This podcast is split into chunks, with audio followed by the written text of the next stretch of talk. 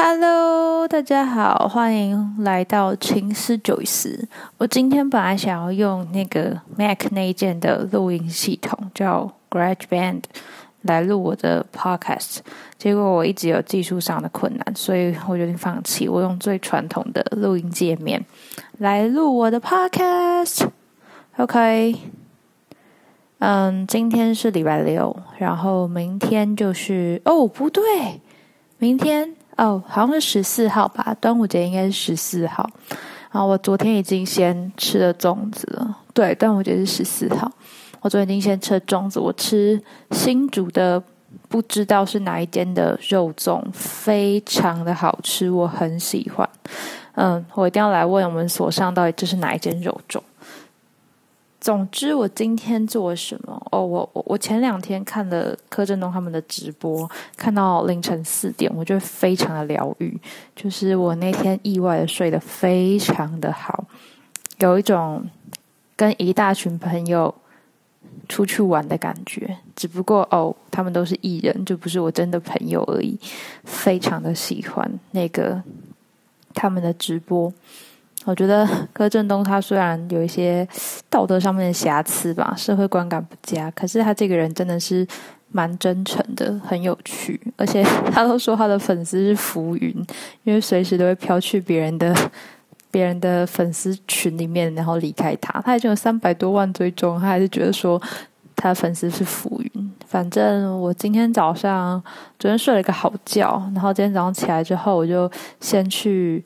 Seven Eleven 采购了一波，就在 Seven Eleven 家买了六百多块，我觉得非常的不可置信，我竟然可以在 Seven 买这么多钱。我买了四包茶叶蛋，那茶叶蛋真的很好吃。就其实我本来是想要买生的鸡蛋回来自己煮，可是你自己煮，你要你要怎么卤茶叶蛋，也是一个很大问题。就是你不可能卤十颗。然后还是可以啊，我是不是等一下应该来查一下食谱，可不可以只卤十颗？然后十颗我可以吃五到十天不等，感觉也蛮好的。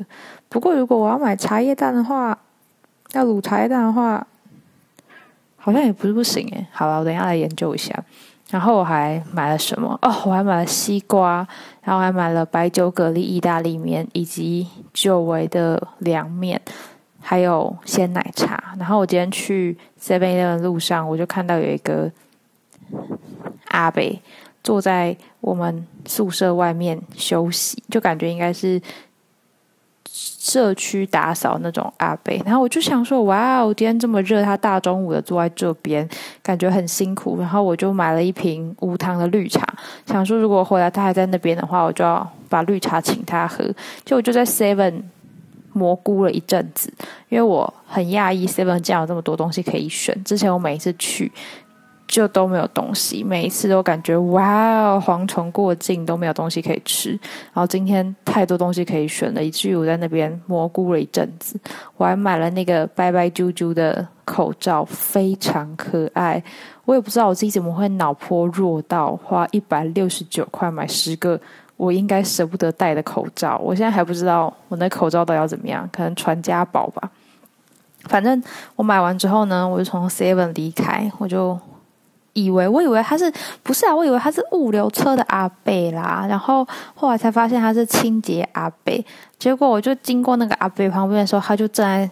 打扫就除草嘛，我就跟他说：“阿贝，这个饮料请你喝，你辛苦了，那么热，然后疫情期间。”他就说：“不用啦，不用啦，你拿走啦，不用啦，没关系啊，不用啦，不用啦。”然后我就说：“要啦，要啦，要啦。”总之，我们就经历一个很短暂的这种推脱行为之后，我就扬长而去，把那个绿茶放在那个石石砖石砖上面，然后反正我也不知道他到底会不会把它拿拿去喝。可是我有跟他证明说我是刚从 Seven 那边买回来的，那我今天在 Seven 就买了很多我喜欢吃的东西，觉得非常的心里非常的富足，很开心。然后刚刚下午的时候，我还帮忙打扫了公共区域。其实我今天早上就有打扫过了，我今天早上扫那个洗衣间，洗衣间有很多灰尘，然后感觉应该是。平常没有专门的清洁人员会去打扫，然后我就觉得关在家也没事做，然后家里房间扫干净了，就决定去外面打扫公共区域。然后第一个想打扫的就是洗衣机那边，那边有超级多的灰尘包包。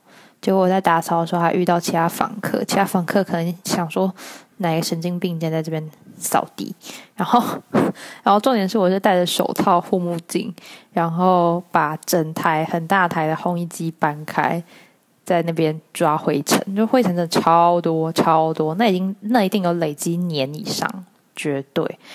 然后他就一脸尴尬问我说：“哎，这个烘衣机可以用吗？”然后我就说：“哦，可以啊，可以啊，就是我在帮忙打扫而已。”然后他就说：“哦，好好好。”总是非常的逗趣的一个画面，就是你的邻居不认识的邻居，素昧平生的邻居，看到你正在卖力的打扫，然后打扫回来之后做第一件事就是洗澡。然后我现在有一个很好的习惯，就是我每一天都会把我自己当天穿的衣服洗完澡的时候再洗澡。浴室里面把它洗手洗干净，然后就拿到小阳台去晾。因为我觉得这样子既省时又省事，又可以有运动的效果。因为现在真的每天窝在家，然后你说要出去运动，其实也会担心，因为天气热，你运动流汗，你口罩就会湿嘛。然后我就会担心说，这样会不会降低防护力？总之，我就是担心太多了。然后昨天拿到粽子，还喝了新竹丝茶，哦，超好喝。然后昨天还干嘛？哦，昨天还见到学弟妹们跟同学们，就大家都过得很好，我觉得很开心。然后昨天也确定了我的论文指导，我真的觉得哇哦，昨天真是一个 wonderful day，六月十一号，嗯，很开心。然后昨天也是我第一次直播，没有人，只有我男朋友跟我。学妹真的是没有人，我看我觉得可能大家昨天晚上都去嗨了，就在各个的各自的 Google Meeting 里面嗨，所以昨天没有人来看我直播，我就一个人。最后反正我就效仿直播主们，就现在的直播主们，我房间都关的暗暗的，然后就播一个轻音乐，我就在看书，就这样。我昨天直播超级有诗情画意的感觉，非常的文情。然后昨天就结束了我的荒谬的一天，今天呢就打扫，那我现在快要傍晚，来录录个 podcast。我在想，可能两到三天一更是比较合情合理的吧，因为反正我的 IG Twins Choice 也是两到三天一更，然后。Podcast 也是感觉频率比较合得来，大概就是这样子。我的近况。那今天我们要聊的主题就是呢，我从小学游泳的经验。其实我小时候就会跟我们家就会去游泳池玩，然后去住饭店的时候有游泳池的话，就会每一次开头都是。我爸要教我跟我姐游泳，结尾都就都是我跟我姐挂在我爸身身身上，就是脖子上这样挂着，然后死不肯下水游。我就是一个 cam 尬谐音呐。总之呢。这件事情一直到我小学三年级，我都还记得我在日记上写说我是旱鸭子，真的是小学写日记很文绉绉诶，还会写自己是旱鸭子，就写不会游泳就好啦，为什么要写旱鸭子？好像老师给比较高分一样。总之那时候就有一个暑假吧，就否反正某一天我妈就突然兴起，就真的时候我们邻居在学游泳，已经学很高阶，他们那时候已经好像。YMC 有十级，他们那时候好像就已经第七级还是第八级了。然后我那时候还啥都不会，所以我妈就把我带去 YMCA 学游泳。我觉得我妈让我去学游泳这件事情，是我妈 在教育我上面做的最正确的一件事情。我真的觉得什么学围棋、学画画、学书法、学钢琴，好像都没有太成功。就是围棋打妹，然后书法。也不行，但是字写的还可以，是因为写作业的关系，不是因为写书法的关系。然后钢琴彻底完全砸砸锅，完全不行。然后还有什么啊？但是钢琴我有一件事情要辩解，就是我手真的很小，弹钢琴真的很不方便，你知道吗？就是那个那个音就是按不到，然后就要我把手撑开，我就不喜欢。但是我自我检讨一下，就是我后来我妈带我去买了吉他，我也是没学好。我不知道，我的我的小妞妞就是扣不到那个弦呐，手掌小，真的手指又不长，真的是很难跟乐器成为好朋友诶，直接放弃。反正可能这辈子我跟乐器没有缘分，或者 maybe 哪一天我就会找到一个我喜欢的乐器。反正我觉得不会乐器也不是什么大事嘛，毕竟我以前也唱过合唱团，声音也是一种声乐，也是一种乐器啊。嗯，我唱了多久？国中三年，高国小两年，我唱了五年的合唱团，也算够本了吧。然后总而言之，我妈那时候带我去学游泳，我第一次去。我都还记得有一次我要考升级考，就 YMCA 就是你去的时候就第一级学先学什么，诶诶什么韵律呼吸，然后什么打水什么啪啦啪啦当一大堆，然后我都还记得有一次我考升级考，就 YMCA 它就有一个，它都在 B one，然后我去永吉路那边的吧，就是后山碑，后山碑哦，没说念后山皮后山碑，在后山碑那边有 YMCA。然后他那边的 YMCA 在呃柜台，就是上课的柜台在 B one，就家长可以从 B one 看到 B two 的游泳池的上课情况。然后那时候我都还记得有一次我要考升级考，好像是很小的级数，反正他一个泳道是二十五公尺，然后小就是低阶的班他会把第一个泳道分成三等分到四等分不等，或是两等分，总之它有一个长度上的切断。然后那时候我有一次考的时候。我的泳镜都已经掉了，就是我的泳镜它没有压压好，所以导致我我在游，好像打水还是什么时候，它已经从我眼睛跑开，所以我就闭着眼睛游游游游，我就一定要过关。然后我还游到别人家的泳道去，超白痴！就是我感觉到我头已经穿过那个绳、那个水水线绳子的时候，我就发现啊，我游到底了。对我在。然后说要学游泳，反正我后来就学学学，学到小学六年级升国一的时候，我那时候好像哦，我在蛙脚停留超久，我对蛙脚超没有天分。就教练，我那时候考五级要考蛙式，然后教练就一直没有让我的蛙脚过关。我觉得其实 YMCA 还蛮认真的，就他们没有为了要骗钱，所以就让我的蛙脚过关，还是就是因为他们不想让我蛙脚过关？没有，然后乱讲的。总之。哦，新竹打雷了。总之那时候呢，我挖角那边停留超级无敌久，然后后来终于被我考过。就是他考试，就是每一次下课之后留下来考啊，考过了，教练就会帮你认证。我都还记得那时候有一个比较凶，可是我就一直记得他的教练叫大雄教练，我都还记得。你看大雄教练，大雄教练那时候教我挖角，然后我国中的时候参加游泳比赛的时候，他还教我跳水，因为本来以为。我的国中要我们跳水，就老师一直不给我们一个准确答案，到底有没有要跳水。然后后来学校基于安全考量说不用跳，我觉得真的是好安全多了，不然真会出命案。总之那时候我就学游泳学了蛮久，直到我升国中的时候，因为课业晚上要补习的关系，我就调到假日班。你知道假日班那个阿公阿妈，还有晚上班那阿公阿妈有多凶猛吗？他们每一次就我那时候我就已经。我现在都已经不高，我就一百六十公分，你可想而知，我国小的时候就是一定是不高的嘛。他们真的超坏心耶，那些阿公阿妈都叫我游第一个。就是我们每一次好，可能教练一上课，你做完操之后，他就会说来先游自由式四趟，然后什么挖脚四趟什么之类，他就会帮你配课。他每次让我游第一个，然后每一次他们都不等我过了那个水线的，比如说。就是它，它其实是有一个颜色区分。大家都知道说，你要过了黄色之后，你前一个要过了黄色，你再出发才不会打结。然后他们每一次也不考量到说我身身长比较短小，可能需要长一点的时间，他们就会一直逼迫，就是一直追赶我。然后我就变得要一直游很快很快。然后每一次下课的时候，我那时候不知道什么叫眩晕。我长大才知道，我妈咪呀，那时候我那就是眩晕呐。就我起来，我从游泳池起来，我是无力瘫软，得先坐在地上。然后到那个洗脚的那个消毒区的时候，走过去，一进到浴室间，我是会直接跌坐在地上洗澡的人呢，就是。太晕了，没有办法。反正我就一路学游泳，学到可能国一还国二吧。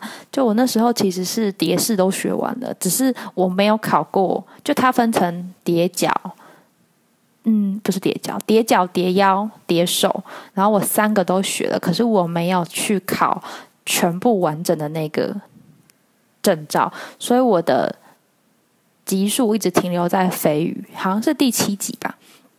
就没有再去学了。可是我国中的时候有代表班上参加仰视的比赛，然后好像有得名，不知道第几名，忘记了，反正有得名。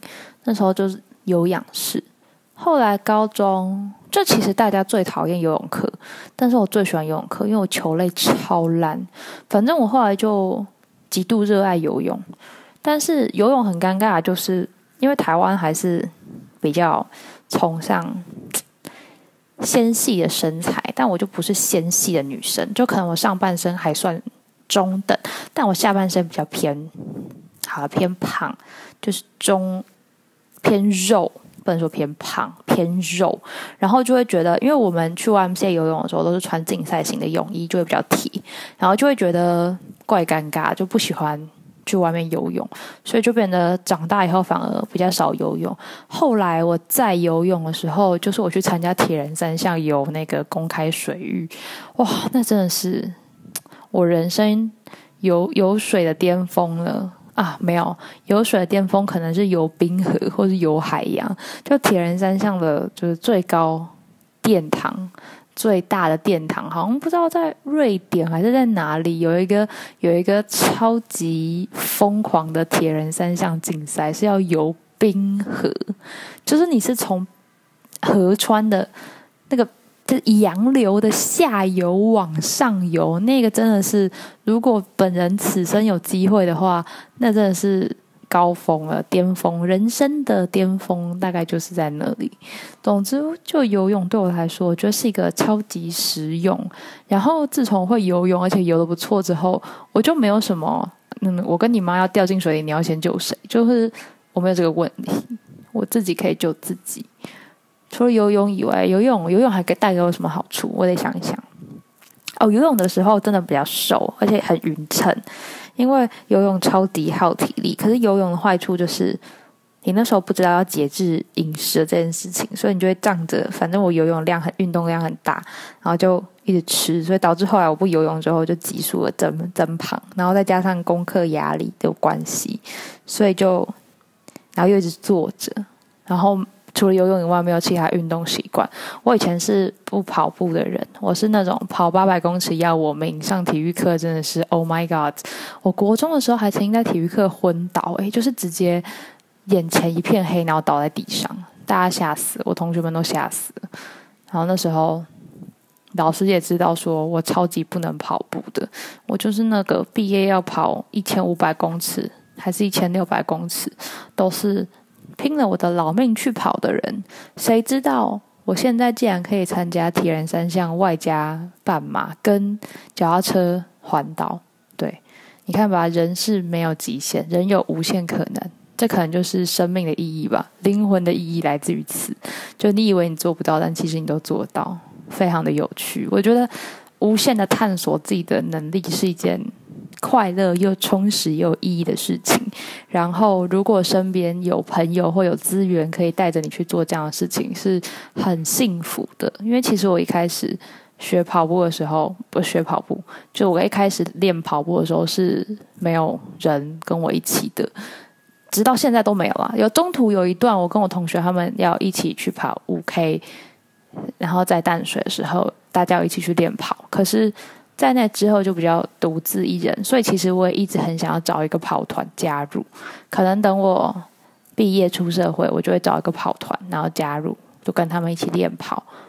大概就是这样子。关于我的游泳经历，我觉得如果还没有学会游泳的人，很推荐你们去学游泳。你在水中可以找到另外一个自己，很舒压，一定要去学。好啦那今天就到这边啦祝大家端午节快乐哦拜拜。